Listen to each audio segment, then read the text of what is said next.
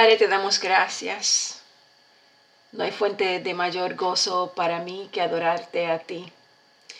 Vengo ante tu presencia con acción de gracias y me inclino ante ti en este día. Exalto tu nombre porque tú eres grande y eres digno de alabanza. Y te doy gracias, Señor, porque tú diste alegría a mi corazón. Todo honor, toda majestad, toda fuerza y gloria, santidad y rectitud son tuyas, Señor. Gracias que tú eres clemente y eres compasivo, eres lento para la ira y eres grande, grande en amor. Gracias porque tienes mucho poder y tu entendimiento es infinito. Gracias. Gracias porque exaltas a los humildes y humillas a los impíos. Gracias porque eres el que hace justicia al oprimido, das comida al hambriento y libertad a los prisioneros. Gracias porque tú abres nuestros ojos y levantas al caído. Padre, en el día de hoy venimos nuevamente a alabarte, a bendecirte, a glorificarte, a darte gracias por tu amor, por tu paz, por tu gozo, por tu fidelidad, por tu verdad y por tu sanidad. Señor, ponemos ante tu presencia hoy que es viernes, fin de semana, comenzando un fin de semana aquí ante tu presencia, traemos, Señor, al centro de vida cristiana. Mi Dios, este domingo nos reuniremos en el templo, en ese lugar que tú nos has dado, Padre amado. Padre, te doy gracias por ese espacio que nos has provisto para que nos podamos unir y alabarte y glorificarte, bendecirte y venir ante tu presencia. Te pido, Señor, que los planes que tienes para nuestra iglesia se hagan realidad. Te pido, Padre amado, que todo lo que tienes destinado para nosotros comience a desarrollarse en pleno cumplimiento y que podamos levantarnos como iglesia ante el modelo de Jesús. Que cada uno de nosotros anhele, sueñe, desee agradarte solamente a ti, mi Dios. Que tú seas el todo para nosotros. Que tú seas siempre lo único que necesitemos para mantenernos unidos de pie. Gracias, mi Dios. Padre, te pido tu presencia absoluta este domingo en la iglesia. Te pido que tu Espíritu Santo, mi Dios, se manifieste en poder y en gloria que sea tu Espíritu Santo hablando, que sea tu Espíritu Santo moviéndonos, guiándonos, pero más que nada, Señor, saturándonos de ti y solamente de ti. Gracias por esta nueva oportunidad de orar, de venir juntos, hermanas y hermanos, agradecerte las mejores bendiciones que has traído a nuestras vidas. Padre, danos la sabiduría, danos el discernimiento y la revelación para continuar siendo verdaderos representantes tuyos. Todo esto, Padre, te lo pido en nombre de tu Hijo Jesucristo. Amén. Bueno, hermanos y hermanas, hoy continuamos con el libro de jueces. Terminamos ayer el libro de Josué y hoy comenzamos con el libro de los jueces, capítulo 1. Ah, ayer hicimos una pequeña introducción y leímos los primeros versos del, capítulo 1. Voy a comenzar desde el principio porque así de esta forma pues vamos a seguir continuando ¿no? con, la, la, serie de, de eventos que ocurren después de la muerte de Josué. Así que vamos a, nuevamente a leer desde el principio el libro de jueces. Padre, gracias, guíanos Señor. Leemos tu palabra en nombre del Padre, del Hijo y del Espíritu Santo. Después de la muerte de Josué, los israelitas le preguntaron al Señor, ¿quién de nosotros será el primero en subir y pelear contra los cananeos? El Señor respondió, Judá será el primero en subir, puesto que ya le he entregado al país en sus manos. Entonces los de la tribu de Judá dijeron a sus hermanos de la tribu de Simeón, suban con nosotros al territorio que nos ha tocado y pelearemos contra los cananeos, después nosotros iremos con ustedes al territorio que les tocó. Y los de la tribu de Simeón los acompañaron. Cuando Judá atacó, el Señor entregó en sus manos a los cananeos y a los fereceos. En Besek derrocaron a diez mil hombres y allí se toparon con Adoni Besek y pelearon contra él. Derrotaron a los cananeos y a los fereceos. Adonibesek logró escapar, pero lo persiguieron hasta que lo alcanzaron y le cortaron los pulgares de las manos y los dedos gordos de los pies. Entonces Adonibesek exclamó, setenta reyes cortados los pulgares de las manos y los dedos gordos de los pies recogían migajas debajo de mi mesa. Ahora Dios me ha pagado con la misma moneda. Luego lo llevaron a Jerusalén y allí murió. Los de la tribu de Judá también atacaron a Jerusalén, la capturaron, matando a todos a filo de espada y luego incendiaron la ciudad. Después, la tribu de Judá fue a pelear contra los cananeos que vivían en la región montañosa, en el Negev y en la Céfela. Avanzaron contra los cananeos que vivían en Hebrón, ciudad de antes se llamaba Kiriat Arba, y derrotaron a Sesai, a Jimán y a Talmai. Desde allí avanzaron contra los habitantes de Debir, ciudad que antes se llamaba Kiriat Sefer, y entonces Caleb dijo a quien, a quien derrote a Kiriat Sefer y la conquiste, yo le daré por esposa a mi hija Axa. Y fue Otoniel, el hijo de Kenaz, el hermano menor de Caleb, quien la conquistó. Así que Caleb le dio por esposa a su hija Axa. Cuando ella llegó, Otoniel la convenció de que le pidiera un terreno a su padre. Al bajar Axa del asno, Caleb le preguntó, ¿qué te pasa? Concédeme un gran favor, respondió ella. Ya que me has dado tierras en el Negev, dame también manantiales. Fue así como Caleb le dio a su hija manantiales en las zonas altas y en las bajas. Los descendientes de Obab, el Kenita, suegro de Moisés, acompañaron a la tribu de Judá desde la ciudad de las palmeras hasta el desierto de Judá, que está en Negev, cerca de Arad, y allí habitaron con la gente del lugar. Después fueron los de la tribu de Judá con sus hermanos de la tribu de Simeón y derrotaron a los cananeos que vivían en Cefat, ciudad a la que destruyeron por completo. Desde entonces, Cefat fue llamada Jormá. Los hombres de Judá también conquistaron las ciudades de Gaza, de Ascalón y de Ecrón, cada una de ellas con su propio territorio. El Señor estaba con los hombres de Judá. Ellos tomaron posesión de la región montañosa, pero no pudieron expulsar a los que vivían en las llanuras, porque esa gente contaba con carros de hierro. Tal como lo había prometido Moisés, Caleb recibió Hebrón y expulsó de esa ciudad a los tres hijos de Anac. En cambio, los de la tribu de Benjamín no lograron expulsar a los jebuseos que vivían en Jerusalén. Por eso hasta el día de hoy los jebuseos viven con los benjaminitas en Jerusalén. Los de la tribu de José, por su parte, subieron contra Betel, pues el Señor estaba con ellos. Enviaron espías a Betel, ciudad que antes se llamaba Luz. Y estos, al ver que un hombre salía de la ciudad, le dijeron, Muéstranos cómo entrar en la ciudad y seremos bondadosos contigo. Aquel hombre les mostró cómo entrar a la ciudad y ellos la conquistaron a filo de espada. Pero el hombre y a toda su familia les perdonaron la vida. Y ese hombre se fue a la tierra de los hititas, donde fundó una ciudad a la que se llamó Luz, nombre que conserva hasta el día de hoy. Pero los de la tribu de Manasés no pudieron expulsar a los de Betseán y de Tanac, con sus respectivas aldeas, ni tampoco a los habitantes de Dor y Bleán y Megiddo, con sus respectivas aldeas, porque los cananeos estaban decididos a permanecer en esa tierra.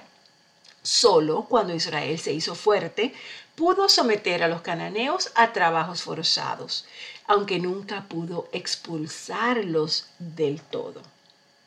Los de la tribu de Efraín tampoco pudieron expulsar a los cananeos que vivían en Geser de modo que los cananeos siguieron viviendo entre ellos. Los de la tribu de Zabulón, por su parte, tampoco pudieron expulsar a los cananeos que vivían en Quitrón y Nalol, y estos siguieron viviendo entre ellos, aunque fueron sometidos a trabajos forzados. Tampoco los de la tribu de Aser pudieron expulsar a los habitantes de Aco, Sidón, Ahab, Atzib, Helba, Afek y Rehob. Por eso, como no pudieron expulsarlos, el pueblo de la tribu de Aser vivió entre los cananeos que habitaban en aquella región. Tampoco los de la tribu de Neftalí pudieron expulsar a los habitantes de bet y Betanat, sino que vivieron entre los cananeos que habitaban en aquellas regiones. Sin embargo, sometieron a trabajos forzados a los que vivían en bet y Betanat. Los amorreos hicieron retroceder a los de la tribu de Dan hasta la región montañosa y no les permitieron bajar a la llanura.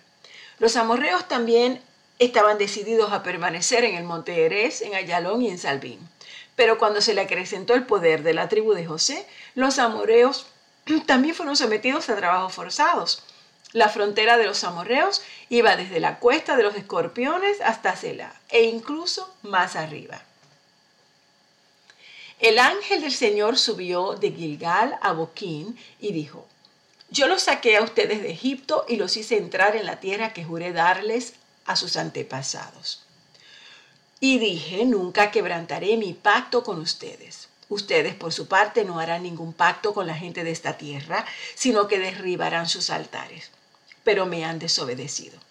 ¿Por qué han actuado así? Pues quiero que sepan que no expulsaré de la presencia de ustedes a esa gente. Ellos les harán la vida imposible y sus dioses les serán una trampa. Cuando el ángel del Señor les habló así a todos los israelitas, el pueblo lloró a gritos.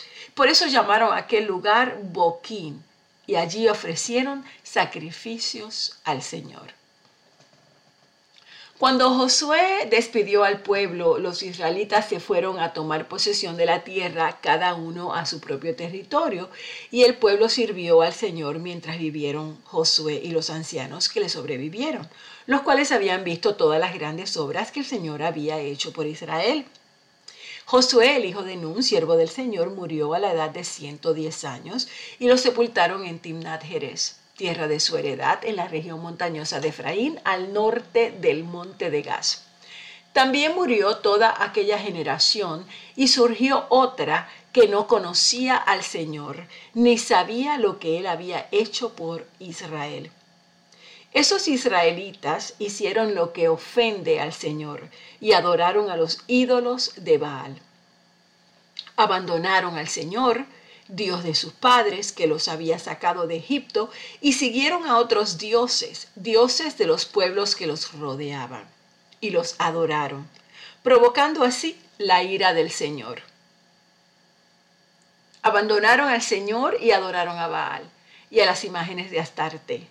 Entonces el Señor se enfureció contra los israelitas y los entregó en manos de invasores que los saquearon los vendió a sus enemigos que tenían a su alrededor, a los que ya no pudieron hacerles frente. Cada vez que los israelitas salían a combatir, la mano del Señor estaba en contra de ellos para su mal. Tal como el Señor se lo había dicho y jurado, allí llegaron a verse muy angustiados. Entonces el Señor hizo surgir caudillos que los libraron del poder de esos invasores. Pero tampoco escucharon a esos caudillos, sino que se prostituyeron al entregarse a otros dioses y adorarlos. Muy pronto se apartaron del camino que habían seguido sus antepasados, el camino de la obediencia a los mandamientos del Señor. Cada vez que el Señor levantaba entre ellos un caudillo, estaba con él.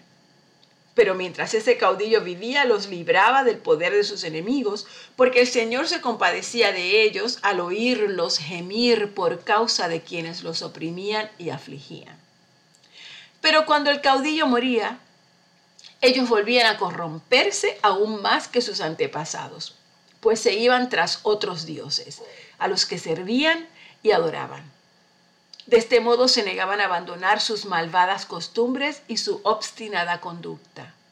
Por eso el Señor se enfureció, se enfureció contra Israel y dijo, puesto que esta nación ha violado el pacto que yo establecí con sus antepasados y no me ha obedecido, tampoco yo echaré de su presencia a ninguna de las naciones que Josué dejó al morir. Las usaré para poner a prueba a Israel y ver si guarda mi camino y anda por él, como lo hicieron sus antepasados. Por eso el Señor dejó en paz a esas naciones, no las echó enseguida ni las entregó a manos de Josué. Las siguientes naciones son las que el Señor dejó a salvo para poner a prueba a todos los israelitas que no habían participado en ninguna de las guerras de Canaán. Lo hizo solamente para que los descendientes de los israelitas que no habían tenido experiencia en el campo de batalla aprendieran a combatir. Quedaron los cinco príncipes de los filisteos, todos los cananeos y los sidonios y heveos que vivían en los montes del Líbano, desde el monte de Baal Hermón hasta Lebo Hamat. Allí los dejó el Señor para poner a prueba a los israelitas a ver si obedecían sus mandamientos que él había dado a sus antepasados por medio de Moisés.